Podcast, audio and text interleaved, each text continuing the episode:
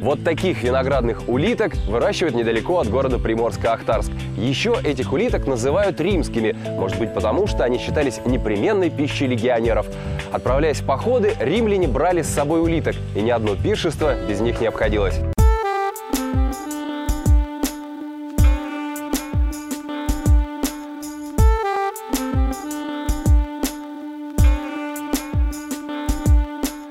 Алоха.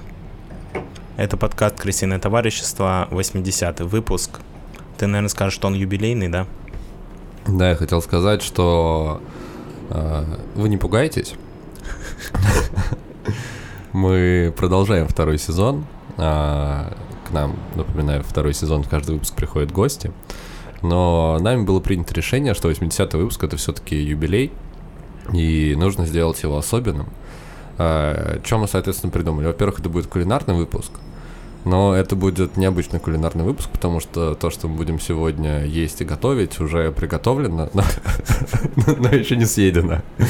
В какой-то момент мы это съедим.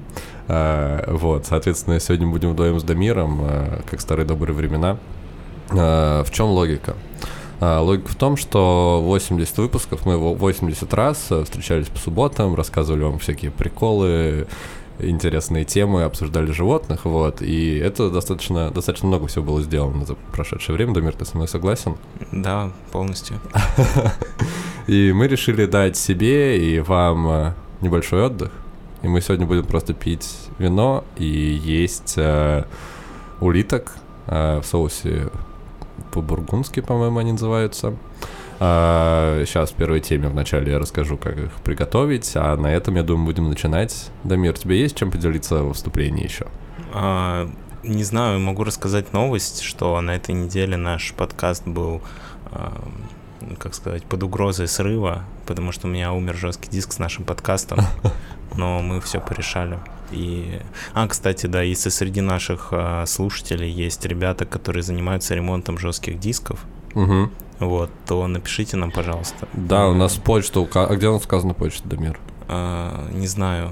Можно, Ну, можно в личку написать на самом деле, или, или почту найти, у нас, по-моему, на YouTube прикреплена в, почта. В прошлый раз предлагал голубиной почтой писать. Короче, отзовитесь, потому что, оказывается, восстановление жесткого диска стоит очень-очень дорого. Да, но мы надеемся, что его можно восстановить, потому что там все наши выпуски, и я так понимаю, Дамир, ты не клал все яйца в разные корзины, а клал их все в одну корзину. Ну, слушай, они же выходят в интернет, поэтому я решил, что это чрезмерная подстраховка была бы. А исходники? Ну, а что ты с ним будешь делать? Продашь потом как NFT токены? Нет, как NFT токен ты продаешь финальный продукт. А, окей, на этом будем начинать. Я хочу э, сказать еще Был про... бы идеальный бизнес, мы бы исходники бы продавали. По отдельности, типа одну дорожку одному человеку, а другую другому. Это получается за один выпуск можно сколько баксов заработать. Нормально так. В столицу пришла весна. А, С этого я тоже очень э, кайфую. Дамир, как тебе сегодняшняя погода? Сегодня у нас Да, плюс 15, отличная погода, светит даже- солнце. Даже жарко немножко было. Кстати, завтра Пасха еще. Поздравляю тебя с Пасхой. Да, я тебя Будущей. тоже... Слушай, вообще нельзя заранее, насколько я знаю, в православной традиции не принято заранее, вот. Но когда выйдет этот выпуск, Пасха уже прошла, так что, дорогие друзья, с Пасхой вас, э, которая была в прошлое воскресенье. Вот. Напоминаю, что мы, как э, подкаст «Крысиное товарищество», придерживаемся простой и понятной политики, что мы любим и одобряем любые праздники, на которых можно повеселиться и чего-нибудь вкусного поесть, а Пасха — это как раз э, в том числе и такой праздник. Мне, кстати, это забавно, то, что Пасха действительно за счет своих ну, элементов приготовления к ней, там, окрашивание яиц, там, вот эти все куличи и так далее, она как будто бы из религиозного праздника превратилась просто в прикольный праздник. Ну, то есть прикольно отпраздновать Пасху, даже если ты не веришь в... Возможно, религиозные люди воскрес. с тобой поспорят, потому что... Но я с тобой согласен. Ну, знаешь, просто бывают скучные праздники, а бывают... Ну, то есть он ценен сам по себе даже. Слушай, он мне нравится... Естественно, у него есть типа история там и происхождение, но сам по себе даже он просто прикольный. Мне нравится, что есть э, пищевые критерии этого праздника. Ярко выраженные. Ну, Ну, потому да. что, например, э, ну, не все праздники, согласись, связаны с какой-то конкретной едой. Ну, например, Новый год, понятно, что есть какие-то базовые штуки, типа шампанского, оливье и мандаринов. Но, во-первых, оливье все по-разному готовят, во-вторых, шампанское не все любят. А, не знаю, Мандарины в России не растут. Мандарины в России не растут. Да, ну, короче, прикольно, что есть прям канон, как нужно праздновать Пасху. И вот эти вот все окрашенные яйца и куличи с вот этой вот белой штукой вкусной. Это прям замечательно. Я, кстати, в моей жизни так сложилось, что это называется же Пасха, правильно? Нет, Вот Пасха — это творог. штука. Ну, а ты про какую белую штуку говоришь? Белая штука на куличе — это глазурь. А, нет, я говорил про Пасху творожную. Да, творожная Пасха Что так тоже вышло, супер. что в, в моей жизни она никогда не присутствовала на Пасхе. Еще ни разу.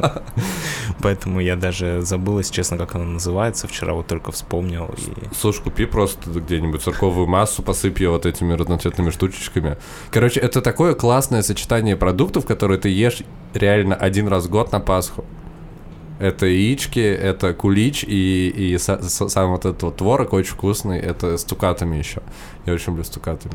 Короче, мне кажется, мы, мы очень сильно затянули наше вступление. Но у нас все-таки кулинарный выпуск, мы поговорили о еде, все правильно. А ты сказал, что мы готовим? Да, я сказал, что это уже приготовлено и скоро будет А, съедено. Все, хорошо. Тогда начинаем. Рецепт приготовления расскажу прямо после отбивки.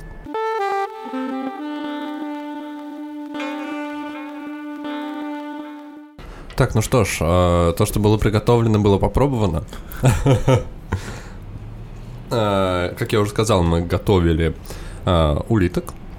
Классическое блюдо французской кухни в соусе по-бургундски. Это масло и чеснок, по-моему. Какая там еще приправа есть, да? Да. Вот, запиваем это все белым вином. Как же это готовить? Сейчас мы поделимся нашими впечатлениями, прям, э, которые только что у нас появились. А, так вот, вы идете во вкусвилл, а, покупаете за 200 рублей упаковку этих чудесных улиток. А, Почему во вкусвилл? Потому что в перекрестке они стоят порядка 800 рублей, а во вкусвилле всего 260. А если у вас есть карточка вкусвилла, то вы можете получить скидку или сделать, э, назначить э, этот продукт любимым, и тогда на него тоже будет скидка в ближайшие там сколько-то дней. То есть можно это купить еще дешевле. А, вот. И в целом, мне кажется, на человека достаточно одной порции. Одна порция, как я уже сказал, стоит 250-260 рублей. А, вот. Что вы делаете? Вы приходите домой, открываете полиэтиленчик, вытаскиваете обязательно там есть шпажки, которыми тебе нужно есть из раковин а, улиток. А, Включаете вашу духовку на 200-220 градусов, ставите улиток туда на примерно сколько, 7-10 минут. А, Можете не переживать, упаковка, в которой они лежат, она металлическая, вот, и с ней ничего не будет, она не расплавится, главное удалить весь пластик. А, Через 10 минут вы их вытаскиваете, ждете, пока они чуть-чуть подсынут. А, еще очень важно зайти в перекресток, купить багет. А, Не обязательно перекрестки, мы просто у нас рядом с вкусом был перекресток, поэтому пакет покупали там. Вот, багет, э, что важно, вы можете очень любить э, багет, знаете, чесночный. Перекрестки такие продаются небольшие, Дамира, понимаешь, о чем я? Да, да, я, я понимаю, внимательно, рассказывай. Но лучше покупать классические в этом случае, потому что и так из улиток, когда ты их ешь, вытекает вот этот вот соус, и чего нужен багет? Ты его обмакиваешь вот в этот вот чесночно-масляный соус, и им тоже закусываешь, и тебе очень-очень вкусно становится. Это я уже перешел к тому, что я делюсь своими чувствами от э, данного блюда, которое мы приготовили и уже попробовали.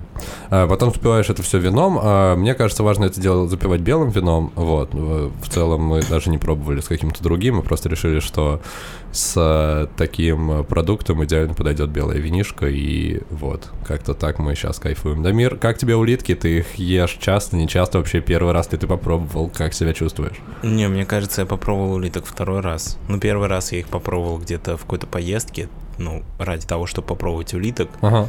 Вот. Но второй раз сейчас, потому что ты предложил. Я не могу сказать, что я фанат э, улиток. Ну, на вкус, для тех, кто, кстати, не знает, как, какие на вкус улитки, это похоже, ну, на какие-то грибы, типа, Да, наверное, Ну, максимально. по, по- по текстуре что-то напоминает э, грибы, наверное. Вот такие небольшие, темненькие, достаточно в меру твердые, в меру мягкие. Да, но я поймался я на мысли, что в этот раз мне было немножко грустно их есть, потому что мне нравятся улитки как насекомые. Это не насекомые вообще. кто это? Ну, это слизняки. Я не знаю. Ну, я не не думаю, важно, что это но- насекомые. Не знаю, мне кажется, что они достаточно прикольные. И Да, как- у меня была улитка, я рассказал как-то И историю. в знаешь, когда ты ешь мертвое животное по отдельности, то ты как будто бы его не воспринимаешь. Ну, Как... в смысле, когда оно по частям. Ну да, ну типа ты стейк это кусок мяса, ты же не ешь целую корову в этот момент, то ты как-то не воспринимаешь ее как корову. А когда ты видишь целую улитку, то ты сразу вспоминаешь о том, что когда-то она была жива.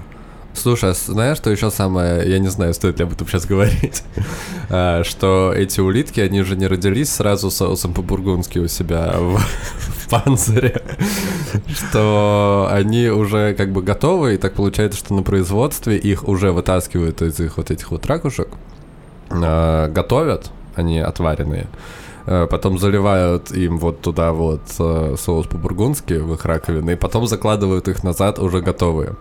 А, Только ради того, чтобы тебе было прикольно прочувствовать вот этот вот процесс потребления улиток. Хотя Ну, в теории они могли продаваться уже в пакетике без э, панцирей, без скорлупок. Но скорлуп... Как сухари. Или как оливки. Нет, если в соусе, то скорее как оливки. Да, просто покупаешь консервную банку ва- улиток. Вакуумный пакет. Ну, тут, тут прикольно, что улиток ты много как будто бы не съешь. А, мне кажется, сложно их съесть много, это скорее как вот такая вот горячая закуска. Ну, то есть вряд ли ты будешь ужинать прям улитками. Или там на завтрак. Ну, если ты какая-нибудь птица, то возможно ты ужинаешь именно улитками. Да. А, И тут, соответственно, мы подходим к тому, что ты, Дамир, недавно женился.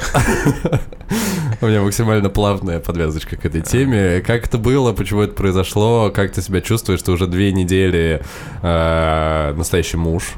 Настоящий муж. Мне так странно слышать, э, когда меня называют мужем, потому что я до сих пор не чувствую себя взрослым человеком, который, ну, которого называют мужем или... А тебя жена называет мужем. Нет.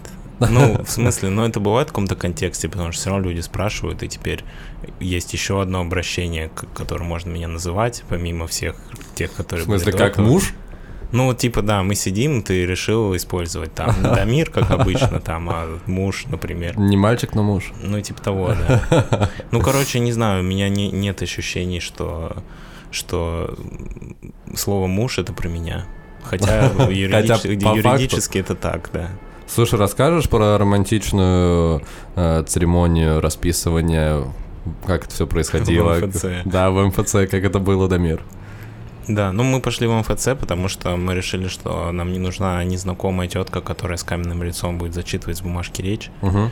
Вот, в МФЦ была куча людей. Ну, а, то есть вы типа такая хотели- modern family, короче. Ну, типа того, да. Ну, слушай, потом мы встретились с моей семьей, и мой брат Ролан, который, кстати, был у нас несколько выпусков назад, Да, три выпуска назад. прочитал нам а, церемониальную речь на детской площадке. Вот, и, ну, мне показалось, что это было намного более искренне, чем если бы это было бы в ЗАГСе. Да, я, кстати, хочу тебя первое поздравить, Дамир, с э, тем, что в твоей жизни произошло такое невероятное событие. И это очень забавно. Я, тебе, по-моему, когда тост говорил на свадьбе, я упомянул, что э, ты был тем человеком, который всегда такой «Институт брака прогнил! Йоу, никогда не буду жениться! Зачем люди это делают?» И в итоге ты первый, кто э, по сути, ну, как- нет, это будет неправильно говорить, что из моих друзей или из моих знакомых ты первых женился, потому что это не так, но, типа, из нашего вот того крыла наших друзей Ну, я ты, как типа, самый первый. последовательный на, на свете человек после каждого расставания говорю, что отношения типа не нужны. Вот, и все время говорю, что институт брака себя изжил. И а каждый раз в следующих отношениях заходишь чуть дальше, в этот раз такой, да блин, женюсь, чё? Дамир, я хочу тебя поздравить. Вот. Благодарю. Помимо церемонии, что еще изменилось? Как вообще это, как, как это произошло в твоей жизни? Слушай, я не знаю, что изменилось. Я недавно об этом размышлял, ну, типа вчера. Мгм. И пришел к выводу, что каких-то кардинальных изменений не произошло. Ну, потому что все равно мы живем в современном мире, и ну, понятно, что развестись не так сложно, как это было сто лет назад. Тебе не нужно убивать свою жену для этого. А, ты можешь просто пойти также в МФЦ и развестись. В принципе, А это это стоит дороже? Сколько стоит пожениться сейчас? 300 рублей, по-моему. 300 рублей Или, или МФЦ? 350. Для мужчины 350, прикинь, для женщины 300.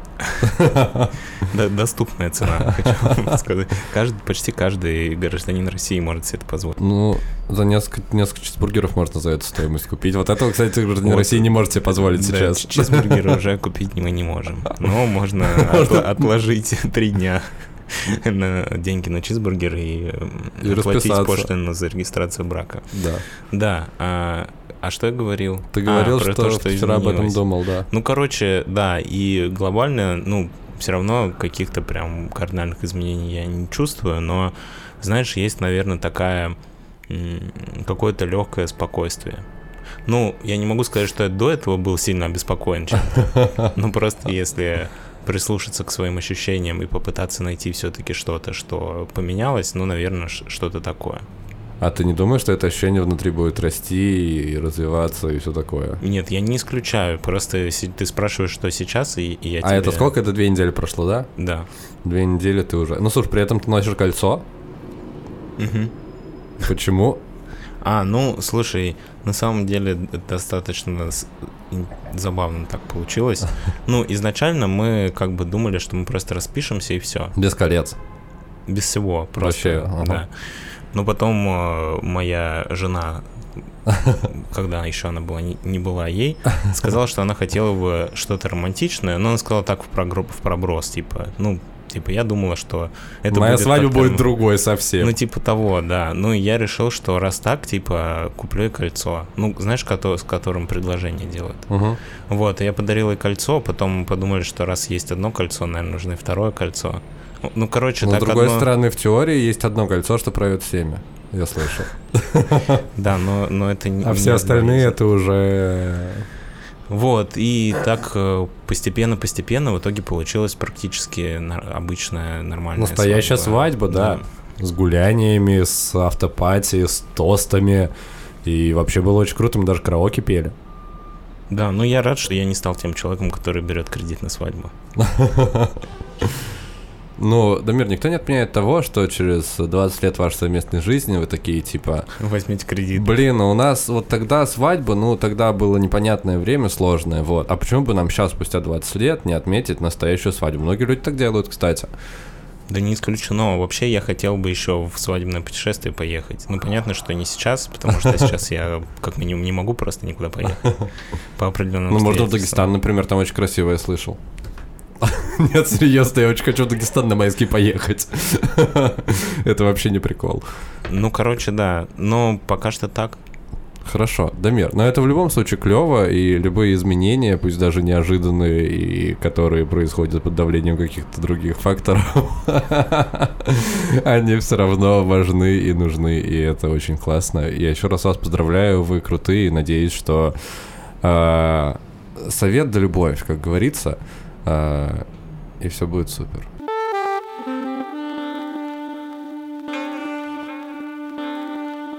Сегодня мы, как бывает в наших классических выпусках, э, обсуждаем фильм. Вы могли заметить, что в нескольких выпусках с гостями перестали обсуждать. А сегодня мы возвращаемся к этой традиции. Сегодня мы об- обсуждаем фильм, который даже до сих пор идет в кинотеатрах. Скорее всего, можете его посмотреть. Он называется «Все везде и сразу». И его, у него два режиссера. А, Это чудесные Дэниелы.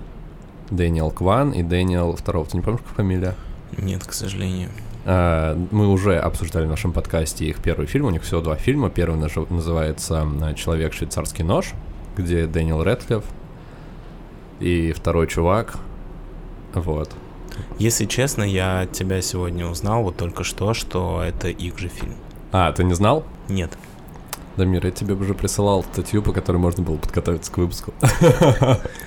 Да, я добавил в закладки, мне там еще несколько статей, которые ты мне присылал. Надеюсь, что они были не для предыдущих выпусков, что иначе они утрачивают свою актуальность. Так вот, э, Дамир, как ты узнал про этот фильм, почему ты решил его посмотреть? Мы его смотрели в кино, э, но по отдельности, не отговариваясь. На самом деле мы просто гуляли как-то раз с Машей Мгм. и решили, что почему бы не сходить в кино. А в кино шел только этот фильм, ну, потому что все остальное не вызывало у меня абсолютно никакого интереса. Мгм. И я посмотрел этот безумный трейлер и сначала подумал, что я буду просто хохотать весь фильм над э, китайцами, которые путешествуют по вселенным. Мгм. Вот, но оказалось, что фильм э, намного глубже и одновременно намного безумнее, чем намного кажется глупее. в трейлере. Ну, не знаю, как насчет глупее, мы обсудим это в части со спойлерами. Мгм. Вот, но я хочу сказать, что я был приятно удивлен этим фильмом. Слушай, я, возможно, был слишком сильно, э, как это называется, Слишком сильно завышенные ожидания у меня были от этого фильма, а, потому что очень интересные рецензии на него есть в интернете, что это как Рик и Морти, Матрица и автостопы по галактике, все замешано в одном флаконе, и, ну, звучит интересно еще про китайцев, вот, про китайскую семью, которая живет в США, и звучит прикольно, плюс, опять же, режиссеры, которые сняли очень нетипичный, не ну, интересный фильм «Человек швейцарский нож». Это интересный фильм, которых, ну, не так много, это прям авторское кино. А, вот, я был достаточно настроен позитивно, но в итоге, когда я пришел а, в кино и начал смотреть, я удивился, я трейлер не смотрел, удивился с того, что это, в принципе, боевик. Это прям, ну, прям боевик-боевик, а, по большому счету. Мне...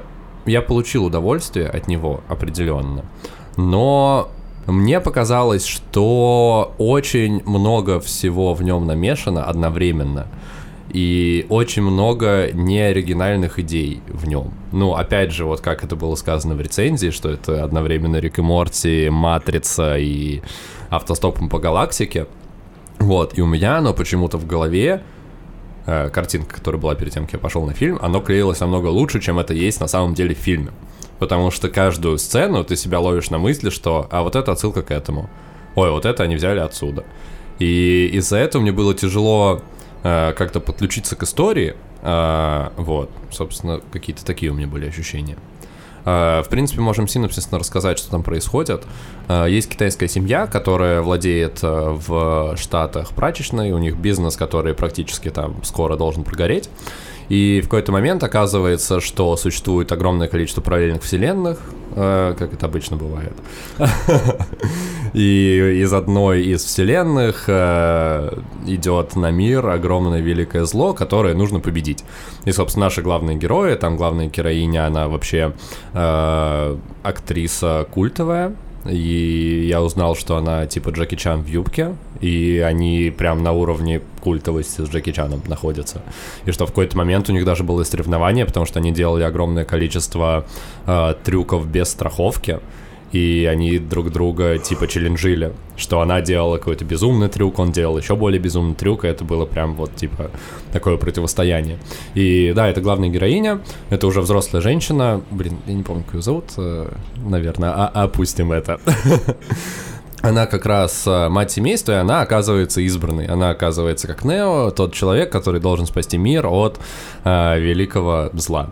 И, собственно, весь фильм они путешествуют по разным вселенным, всякие новые способности все открывают, дерутся, и в итоге все это к чему-то приходят. Но вы бы могли подумать, что они побеждают это зло, но в фильме все не так однозначно, и стоит его посмотреть, чтобы сделать свои а, собственные выводы. Ну, я считаю, что все-таки побеждают, но они не в том смысле, в котором а, обычно в фильмах побеждает зло. Да. Как мы взяли, и спойлер.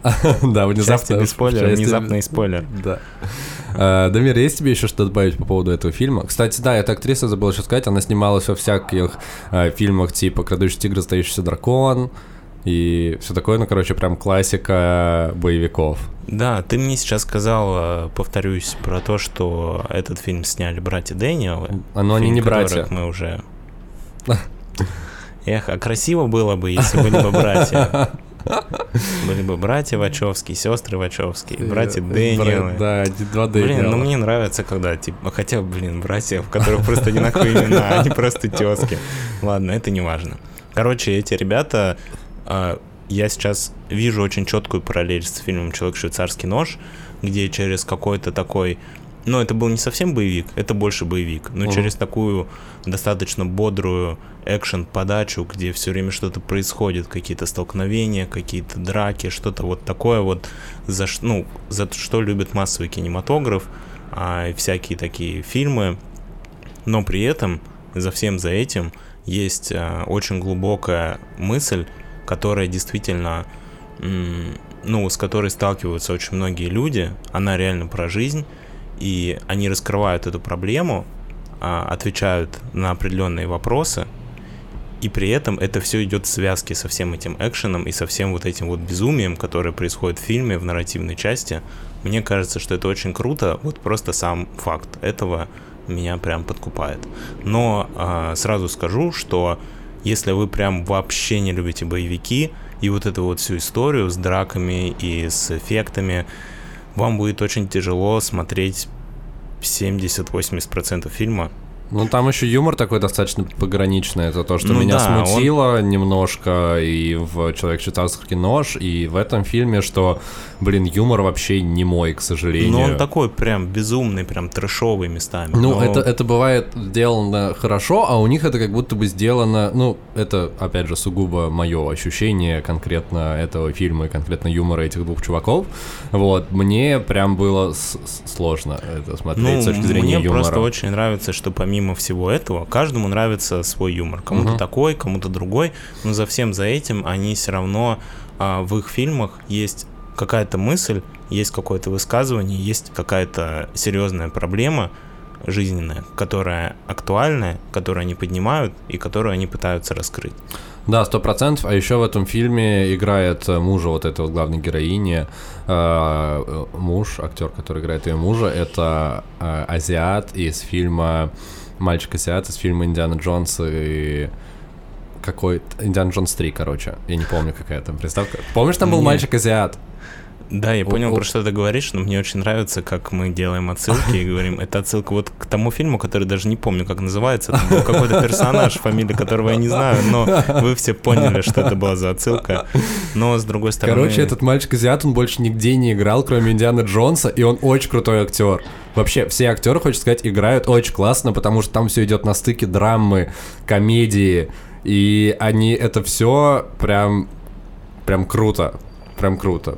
Это, это то, за что стоит ценить фильм. Ну и, в принципе, это сделано это сделано очень хорошо, при том, что бюджет у них крайне небольшой, там, по-моему, всего 25 миллионов, и он выглядит намного Да, дороже, сдел- намного местами качественнее. прям невероятно. Я многие фильмы смотрел, которых был бюджет намного больше, и они выглядели дешевле, чем их бюджет. Этот Да. фильм выглядит в десятки раз дороже, чем его бюджет был, поэтому это прям круто. Ну, то есть очевидно, что чуваки заморочились, э, подготовились, относились к этому с любовью и действительно вложи- вложили прям себя.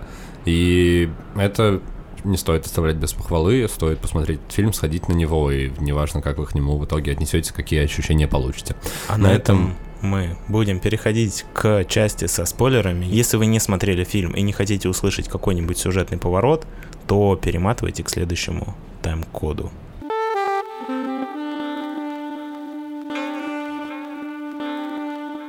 Я предлагаю не пересказывать сюжет, потому что, во-первых, мы не сможем, потому что там происходит каких-то миллион путешествий по вселенным параллельным, которые даже зритель, который внимательно смотрит, местами теряется, что происходит.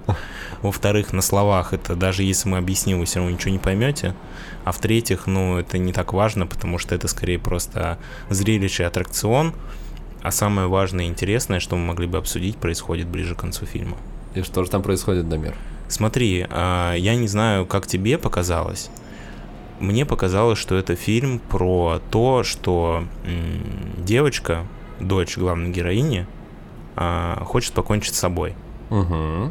И как ее мать сталкивается с этой новостью, с этой проблемой, она этот фильм раскрывает а, позицию, философию этой девочки. Ну, я прям как будто бы правда почувствовал а, ее мотивы.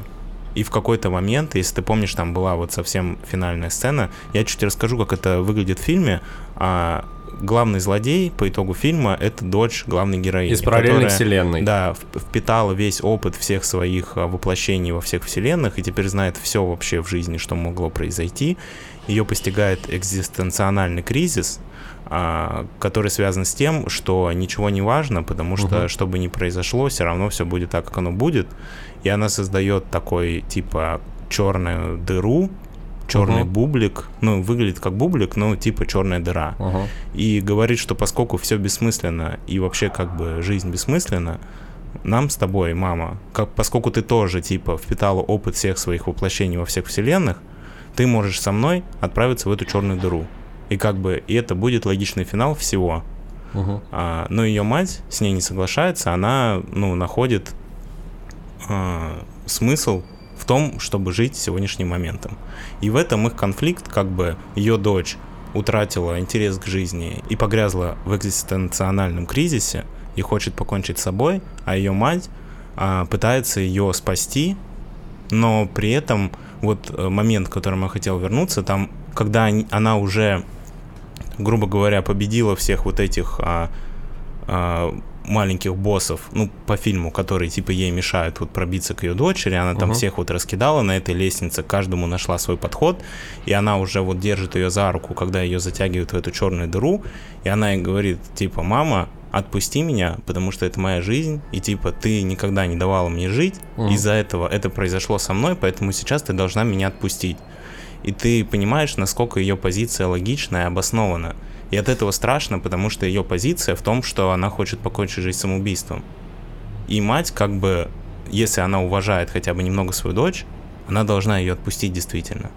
И, ну, это страшно, потому что это такой момент, типа, жизненный, с которым действительно, когда человек сталкивается, мне кажется, ну, очень сложно отреагировать, потому что по всей логике, по всем, типа, м, каким-то моральным нормам, ну, человек сам хозяин своей жизни. Если человек хочет покончить с собой, он должен иметь право это сделать. Но с другой стороны, ты как здравомыслящий человек, который видит в жизни что-то хорошее, очень хочешь ему помочь и спасти. И вот этот конфликт, ну, в итоге Ну, как получается это все так, круто что... там разрешено. Да, там очень круто разрешено, что я даже, ну, я не могу вам а, описать это словами, как это сделано. Это лучше увидеть, потому что действительно, ну, описать это, пересказать я не смогу, это будет не круто. Но в итоге она свою дочь спасает, они как бы мирятся, и, ну, это прям, я не знаю, вот эту сцену, как будто бы без, без вот этого всего трэша и а, всего Она бы так не экшена, сработала, сто ну, процентов. это просто невозможно по-другому показать. И поэтому меня впечатляет, насколько создатели фильма смогли вот такой очень сложный, типа, социальный момент а, показать, ну, грубо говоря, таким киноязыком, так что ты можешь действительно почувствовать, типа, позицию одного героя, позицию другого героя, всю неразрешимость проблемы, которая между ними возникла, и этим проникнуться и увидеть какое-то разрешение, это прям очень круто. Ну слушай, там это, если так общими словами говорить, то мать эту ситуацию решает следующим образом. Она говорит своей дочери, первый раз в жизни, насколько я понимаю, что вне зависимости от, ну типа, я тебя отпускаю, вне зависимости от твоих решений, которые ты будешь принимать, которые ты делаешь э, в своей жизни, э, я это все могу принять просто потому, что я тебя люблю. И в этот момент в девочке тоже что-то меняется. Ну, то есть вот этот вот момент как э, осознание, что э, мама все равно встала на ее сторону, и ее это тоже изменило. И, собственно, заканчивается все действительно хорошо, девочка возвращается э, из вот этой вот черной дыры, и на этом происходит конец э, фильма. Да, и мы видим, что на самом деле жизнь ее будет непростая. Я еще, ну, там нет такого, что хэппи-энд, и все они будут жить счастливо. Да-да-да-да-да. Ты видишь, что у девочки будет что это как первый шаг. трудная, тяжелая впереди судьба, и у ее мамы будет трудная судьба. Но то, что они смогли вот перешагнуть этот кризис, и ее мать смогла а, вытащить ее из этой черной дыры, и девочка сама смогла из нее выйти, потому Мгм. что, ну, сама мать только своими усилиями, она бы этого сделать не смогла. Это Мгм. был типа шаг с обоих сторон.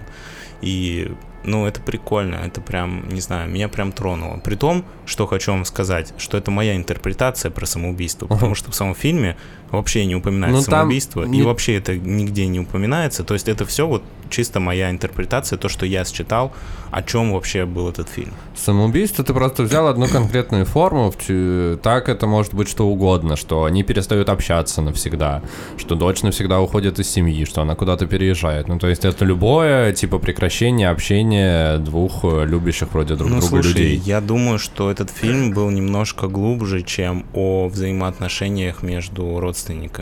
Потому что все-таки у девочки был выбор вполне конкретный. Она говорила про то, что жизнь, ну, бессмысленна. Ну, как бы, если мы будем прям по логике раскладывать, зачем мы живем, что мы тут делаем и так далее, ну, по итогу, вот, ну, без эмоций, без чувств, с холодной логикой, мы придем к тому, что девочка права. В жизни действительно смысла никого нет.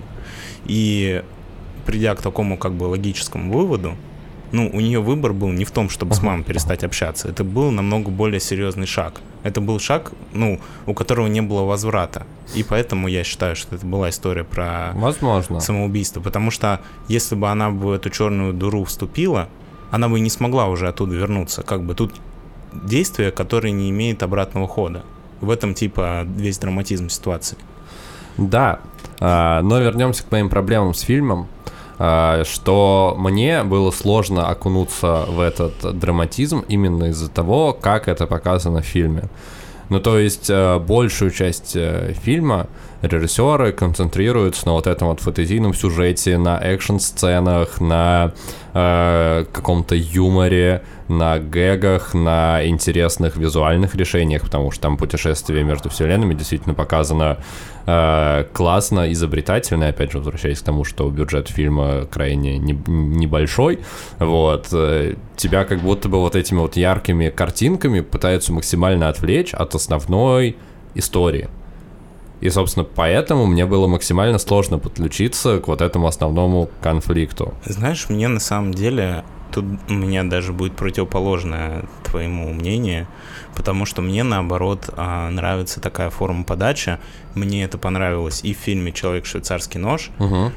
что меня вот этот поворот в итоге сюжета на вот такую серьезную драматическую тему, он бы меня так сильно не пробил, не смотри я до этого час просто какого-то безумного экшена. Ну, то Ага. есть как будто бы за Ну, счет «Человеке того, что... швейцарский нож» не было экшена. Я не понимаю, Ну, почему ты говоришь, слушай, что там, там экшен, там очень не- камерная история. Не было экшена, но там был, ну, такой, ты смотрел трэш-комедию. Да, с Вот. кучей гэгов. Да, и за счет того, что происходит такой, типа, резкий перелом а, темы, Ну, и внезапно, настроение фильма. то тебя как будто бы это, ну, знаешь, когда ты смотришь фильм На какой-то грустный, ты уже настраиваешься на грусть, и ты такой, ну вот, в конце она умрет, и этот парень будет плакать, и туда-сюда, и ты уже как бы на это настроен, и ты это не так глубоко воспринимаешь, а тут как будто бы тебе просто вот эту вот всю драму за счет того, что ты не ожидал, потому что ты просто смотрел фильм про э, китайцев, которые путешествуют по вселенным там и дерутся в стиле кунг-фу бесконечно, тебе как будто бы это настолько неожиданно все бросается в лицо, что оно как будто бы попадает куда-то глубже. Ну, не знаю, у меня создалось такое ощущение. У меня такая же история была с э, фильмом «Человек швейцарский нож», когда вот эта сцена, где а, главный герой уже выходит вот к этой вот семье? м, семье, да, и он абсолютно растерян, и Мэйни, типа, увозят на э- этой вот, э, его На скорой? загружают в скорую, и Мгм. он говорит, типа, ну, там, что-то это ваш телефон или знаете? Он Да, такой, да, да. нет, я не знаю. Ну, блин, я не знаю, меня в этот момент прям на, на слезу пробило, просто потому что я не ожидал такого. Я смотрел просто такой бади-муви, трэш-комедию про труп, который пердит, и вообще как бы ни о чем не думал. И тут раз, и тебе такое вот, ну, прям... И причем вот эта подготовка к этому поворотному твисту, она идет типа постепенно, но ты не понимаешь, что тебя готовят к чему-то такому, типа к чему-то настолько серьезному. Ты просто, ну, это часть фантазийного мира, да, Мгм. там есть а, злодей со своей философией, есть там протагонист со своей философией, вот они там идут, но вдруг ты резко понимаешь в какой-то момент, что это все типа вот оно про что оказывается. Это про обычную жизненную ситуацию, и за счет этого прям, не знаю, это пробивает. Слушай, меня смутило еще, ну, наверное, просто в «Человек швейцарский нож» мне тематика была, наверное, ближе, потому что там было а про принятие себя, а здесь было про, э, не знаю, про экзистенциальный кризис. Ну да, мне кажется, такое. может быть, ты просто да- далековат немножко от этого. Да, и тут была история о том, что, типа, побеждает любовь, и все дела. Но там даже вот этот тот основной вывод, когда главная героиня э, понимает, что важно не драться, а важно, типа, находить э, вещи, с помощью которых злодеи, с которыми она сейчас будет бороться, будут чувствовать себя счастливыми. И она их с помощью этого побеждает, что она их не бьет, а она дает им то, из-за чего они, типа, перестают быть злодеями. Это как находка очень прикольно, и сделано это очень прикольно. Но когда я вот в моменте ловил себя на ощущение, когда я смотрел, такой, типа, блин, ну ладно, come on, серьезно, просто любовь побеждает все. Слушай, но Окей. ты посмотри на это немножко с другой стороны, что если мы понимаем контекст фильма и понимаем, о чем он был, то мы просто видим, как героиня, ну, она достаточно жесткая женщина.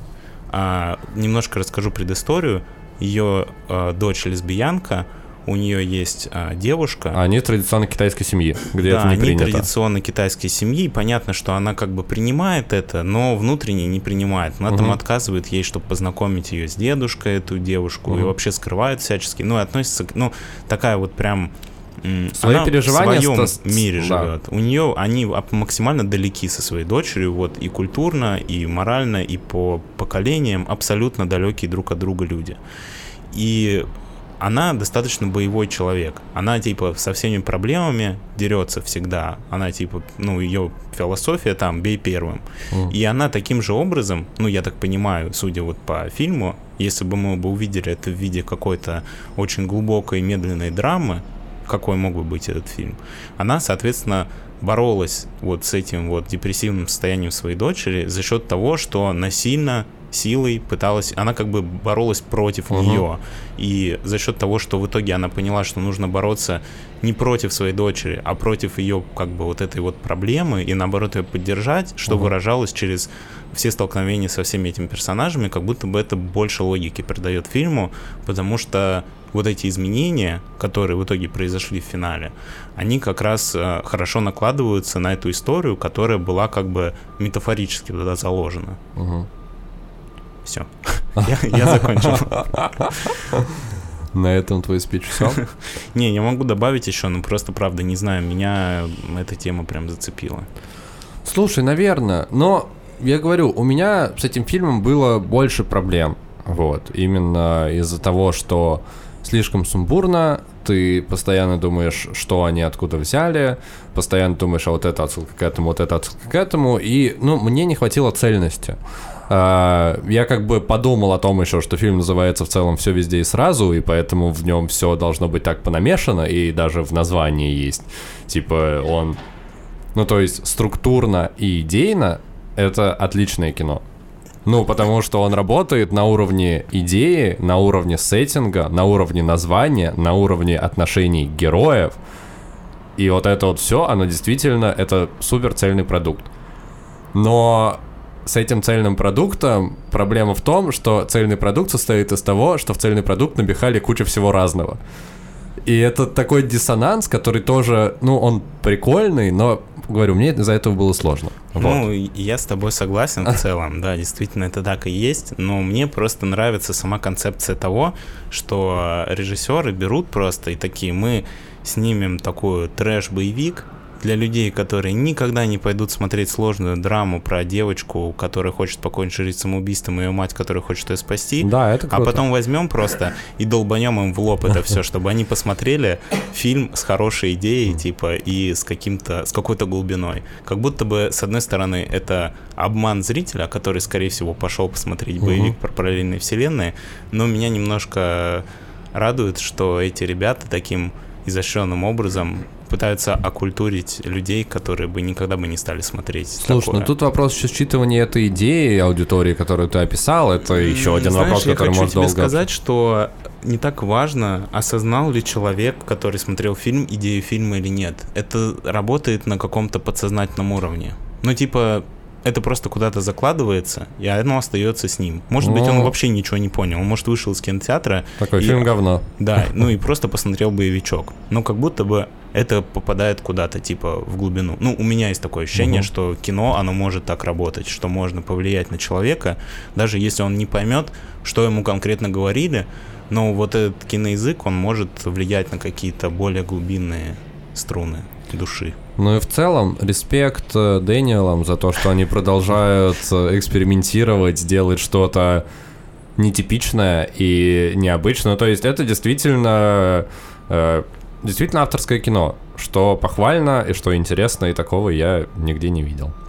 А на этом мы будем переходить к следующей теме, да, Дамир? Да, да, я думаю, что про фильм мы достаточно подробно обсудили. Фильм можно посмотреть в кинотеатрах, прямо сейчас он, э, наверное, еще идет. Вот. Не знаю, как в озвучке, я смотрел в оригинале. Ты смотрел в озвучке или в оригинале? Я смотрел в озвучке, потому что это было спонтанное решение. А, в озвучке просто, насколько я понял, в озвучке оно все переведено на русский, а в оригинале у них, блин, половина реплик на китайском, половина Ну на да, английском, и они я- переключаются туда-сюда, достаточно сложно следить, но я играют не думаю, невероятно. что если вы очень хорошо знаете английский и китайский, то тогда, возможно, в оригинале будет прикольно.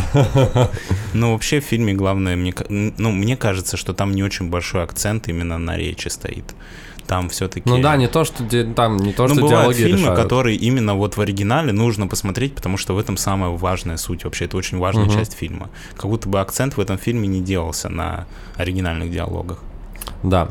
А, идет, идете в кино, смотрите этот фильм, пишите нам в комментариях, э, как вам понравилось или не понравилось. Если вы не любите э, черный, местами жестковатый юмор, лучше, наверное, не ходить. Но в целом кино интересное, необычное. Э, подкаст «Красивое товарищество» рекомендует.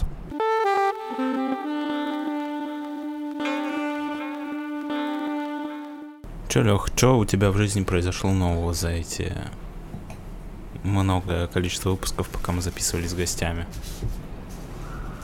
Ну, слушай, я переехал. Ты сейчас живешь со своим братаном. Да, я теперь живу с другом, мы шутим э, про то, что мы идеальные квартиросъемщики, а именно гей-славянская пара. Вот. Э, не, на самом деле прикольно, близко от работы и все такое. Э, это в районе Красносельской, станции метро Красносельская. Мне больше нравится твоя шутка про то, что вы как пожилая пара. Типа все время сретесь, э, спите в разных кроватях и никакого секса. Да, никакого секса и ходим гулять вечерами. Да, типа того. Э, Все прикольно, но единственное, все-таки я не смог смириться с тем, что моя квартира в Новокосиново, в которой мы записываемся, это просто оплот уюта и кайфа. Вот, и поэтому в, в свете текущих событий я, скорее всего, с лета опять сюда вернусь. А, начнут все обустраивать. У меня изначально был план сделать здесь ремонт, пока я буду снимать, но что-то как-то пока оно не сдвинулось с места. Но я все еще надеюсь на это. Ну, мне кажется, это просто достаточно большая движуха, которую очень сложно начать за счет того, что ты понимаешь, насколько она большая. Да, это просто... Ну, на самом деле, это просто пирог, который нужно есть по кусочкам. Ты не можешь есть весь пирог целиком, тебе нужно его разделить на кусочки поменьше и есть. Я к этой мысли давно пришел, но я пока еще не поделил пирог на кусочки поменьше. Э, Прикольное наблюдение, что жить близко от работы в 10 минутах это не всегда прикольно, потому что, как оказалось, мне очень важны вот эти вот 30 минут дороги до работы, потому что это время, когда я могу настроиться на рабочий лад, погрузиться в себя немножко, такая микромедитация у тебя происходит, а когда тебе до работы ехать 10 минут, ты просто не успеваешь это сделать, и в итоге ты приезжаешь в офис, тебе нужно раскачиваться еще, блин, час. А, И так же, как а, поездка вечером домой. А, И когда ты уходишь с работы, вот эти полчаса, они оказались мне очень важны, потому что ты успеваешь, типа, отпустить все рабочие мысли и с чистой головой вернуться домой и заниматься своими делами. А когда вот эти вот промежутки, они сокращаются, тебе становится крайне...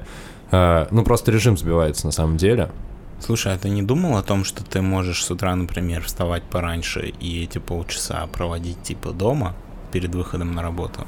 А на обратном пути, не знаю, если у тебя дома уже сосед, который помешает тебе побыть одному, не знаю, заехать где-нибудь посередине пути, выйти из метро или из машины, и, не знаю, там попить кофе или посидеть. Слушай, я так и делал, я начал завтракать дома, вообще стал сейчас на путь э, здоровья, вот, стараюсь отказываться от э, всяких неполезных штук, э, надеюсь, скоро даже курить брошу, не знаю, получится или нет, но я к этому постепенно иду. А, вот, ем всякие полезные штуки, не ем снеки, потому что что-то я подумал, что а почему бы вот так не пожить? Мне кажется, у меня каждая весна это, э, если вы помните, в том году я пошел в бассейн весной, по-моему, это в том году было, Как, да? кстати, твой поход в бассейн. А, они закончились в середине был, лета. был, да всплыл. Да, был, был, да, всплыл.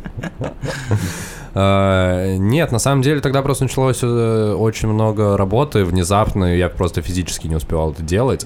И сейчас, э, очевидно, работы чуть меньше, и, возможно, летом будет работы меньше, и поэтому будет возможность вернуть себе work-life balance и начать заниматься всякими вещами помимо работы и сна. Вот. А мог бы снять квартиру с бассейном, э, Слушай, это два в план... одном, и мог бы полчаса настроя на работу тратить на плавание. Это план С. У меня есть э, план Б, про который не буду рассказывать, но план С заключается в том, что я э, уезжаю в Тай к друзьям, снимаю себе за 30 тысяч в месяц виллу э, с 8-метровым бассейном и живу какое-то время в Тае.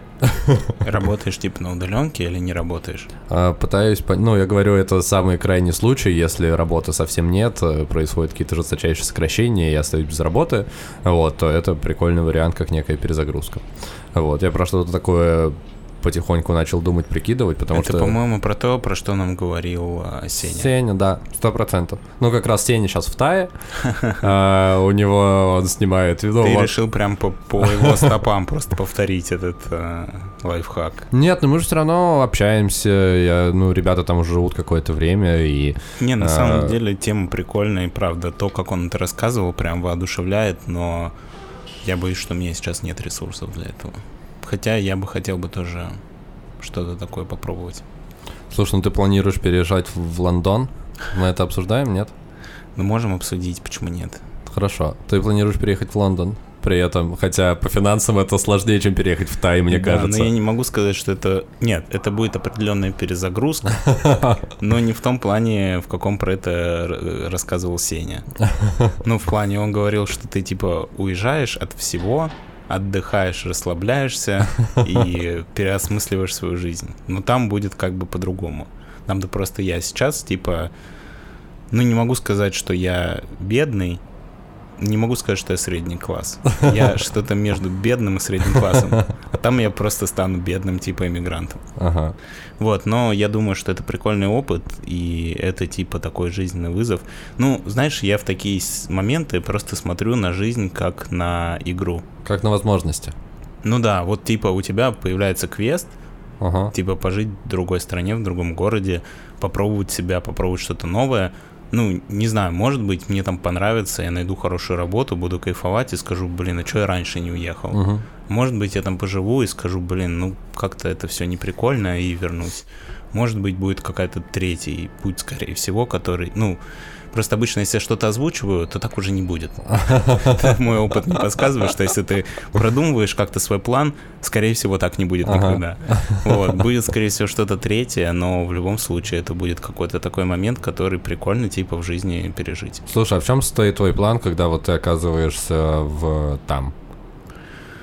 Ну, смотри, а, я... У тебя же меня- нет возможности удаленной работы, насколько я Да, понимаю. у меня не такой плохой английский, но он недостаточно хороший для того, чтобы я мог им похвастаться. Так скажу. Поэтому мы не делаем подкаст in English. Да, и там мое образование и моя квалификация, скорее всего, будут не очень востребованы. Мгм. Мое образование и здесь не очень востребовано, а там оно те- тем более не будет востребовано. Так вот, а, скорее всего, я там буду работать на какой-то работе. Ну, я планирую найти работу, которая поможет мне максимально быстро прокачать свой язык. Ну, я думаю, это может быть какой-то типа бар или что-то такое, где я буду много общаться с людьми и буду а, за счет общения в среде, вот этого существования, а, усиленно прокачивать язык. Мгм. А дальше я посмотрю, что как будет. У меня там есть вариант с тем, чтобы начать изучать программирование или там поделать что-то еще другое. Ну, у меня нет прям такого долгоиграющего четкого плана.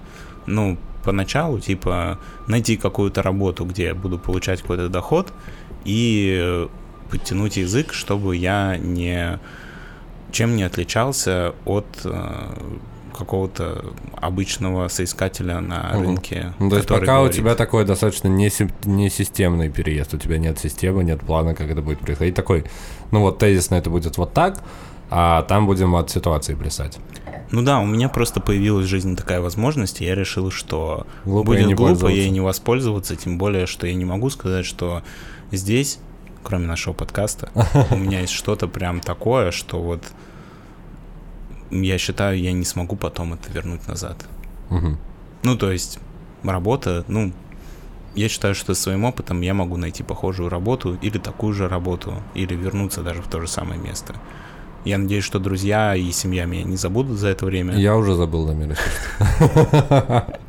После твоих слов в подкасте. Вот, там какие-то имущество, которое у меня было, оно так и будет. Как бы единственное, что вот... А что единственное? С подкастом что будем С делать? Давай расскажем да, нашим да, слушателям, потому что все сидят просто в шоке от того, что а что, ребята, не А будут с больше делать. Нет, мы будем делать. Да, А, я, у нас предварительный план такой, что у нас э, маленький сейчас спойлер будет в будущее. У нас сейчас идет второй сезон э, с гостями. мгм. Вот. Предполагается, что когда я перееду, у нас закончится второй сезон с гостями, по очевидным причинам. Ага. И начнется третий сезон. Про то, когда мир пере... пытается переехать в Лондон. Да, про, про иммиграцию. Мы пока не знаем а, точно, как это будет выглядеть, но это будет что-то интересное. Мы планируем, что мы продолжим все это делать. Это будет, наверное, удаленно. Мгм. Возможно, качество. Наверное, у нас других вариантов нет. Я с тобой в Лондон не еду, чувак. Ну а что, в Тай едешь, а вон нет, ну что? А я тоже еще не еду, это план С, это даже не план Б. Ну, план, давай план С будет с Лондоном, а план Д будет с Тайм. Хорошо, По обсудим. сути, это одно и то же. Обсудим. А, так вот, и мы, скорее всего, будем записываться удаленно, и, возможно, качество чуть-чуть пострадает звука, но при этом все равно будет интересно. Мы посмотрим, что это будет. Может быть, это будет вообще что-то невероятное. Да, я с тобой согласен на сто процентов. В любом случае, планов бросать подкаст у нас нет. Да, не Вот. переживайте, мы все равно будем стараться выходить каждую неделю и делать все более и более интересные штуки. А, Мы получаем обратную связь, что выпуски с гостями кайфовые и нравятся. Вот, я считаю, это была находка, Дамир, спасибо Да, тебе за ребята, нее. И маленькое объявление еще. А, Вот мы с Лешей, допустим, делаем все чисто по кайфу. Мы не покупаем рекламу, мы не пытаемся гнаться за слушателями. Мы просто делаем прикольный контент, и все, что у нас есть, это вы, те люди, которые нас слушают. Поэтому приложите, пожалуйста, немного усилий, поддержите нас, расскажите друзьям, отправьте там знакомым, потому что мы хотим становиться больше, становиться интереснее. И единственное, на что мы можем рассчитывать, на то, что люди, которые уже послушали наш подкаст, порекомендуют его кому-то еще. Да, это на самом деле правильное замечание. И напоминаем, что мы присутствуем во всех э, на всех стриминговых площадках, в том числе и на YouTube, Яндекс, Музыки, Apple, Mu, Apple iTunes, Apple подкасты. Apple подкаст он называется, да? Да, App- Apple подкасты. Apple подкасты, Google подкасты, даже Spotify есть, который сейчас ушел из России, но там нас можно найти, если вы нас слушаете через VPN, например. Можно найти нас и в Spotify, и еще в каком-то Storytel мы были, еще на всяких Короче, специализированных практически площадках. везде. Да, и если вдруг вы слушаете какую-то площадку, на которой нас нет, ну, вот вы про нас знаете, у вас есть какая-то площадка, на которой вы все слушаете, все подкасты. а Сбер. Music или МТС Music, например, можете нам написать. А, я не уверен, что мы- нас там нет. Короче, возможно, если мы вдруг там есть, существует такая площадка, где вы слушаете, где вы хотели бы слушать наш подкаст, но не можете, напишите, и мы сделаем так, что вы сможете. да. Это вообще не вопрос, просто, возможно, мы просто не знаем про эту площадку, и поэтому нас там нет. Но это не значит, что мы не можем там появиться, если кому-то это нужно. Да, мы открыты всему новому и продолжаем выходить и дальше. А на этом будем переходить к завершающей части нашего подкаста.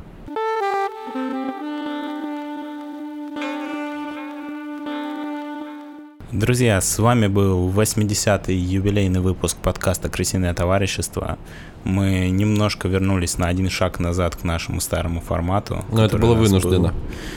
Ну, я не знаю. Потому С что одной юбилейный стороны- выпуск. Подожди, ну, с одной стороны, было вынуждено, а с другой стороны, я не могу сказать, что мы это сделали без желания. У меня желание провести такой выпуск, э, когда мы с тобой сидим вдвоем и просто болтаем о чем-то или ни о чем одновременно, появилось, наверное, где-то в середине нашего второго сезона. Ну, если считать, что вот то, что было с начала второго сезона, а половина от этого времени, ну вот где-то тогда, потому что все равно а, это немножко другое, Да, это и, другой вид кайфа. Да, начинаешь немножко поэтому скучать. В какой-то момент нам этого приелось, и мы решили сделать немножко другое. Мгм. Вот, но сейчас прям очень с кайфом. Вернулись, немножко поболтали. Я надеюсь, что вам тоже понравилось, что вы тоже немножко соскучились по нашему старому формату. И важно, что этот выпуск был кулинарным. Я напомню, что мы готовили... Мы готовили улиток и запивали их чудесным белым вином.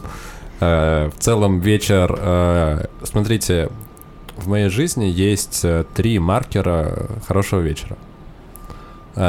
Первый маркер. Мы записываем подкаст. Второй маркер. э, Дамир прямо напротив меня за микрофоном. Третий маркер. У нас есть какая-то вкусная еда.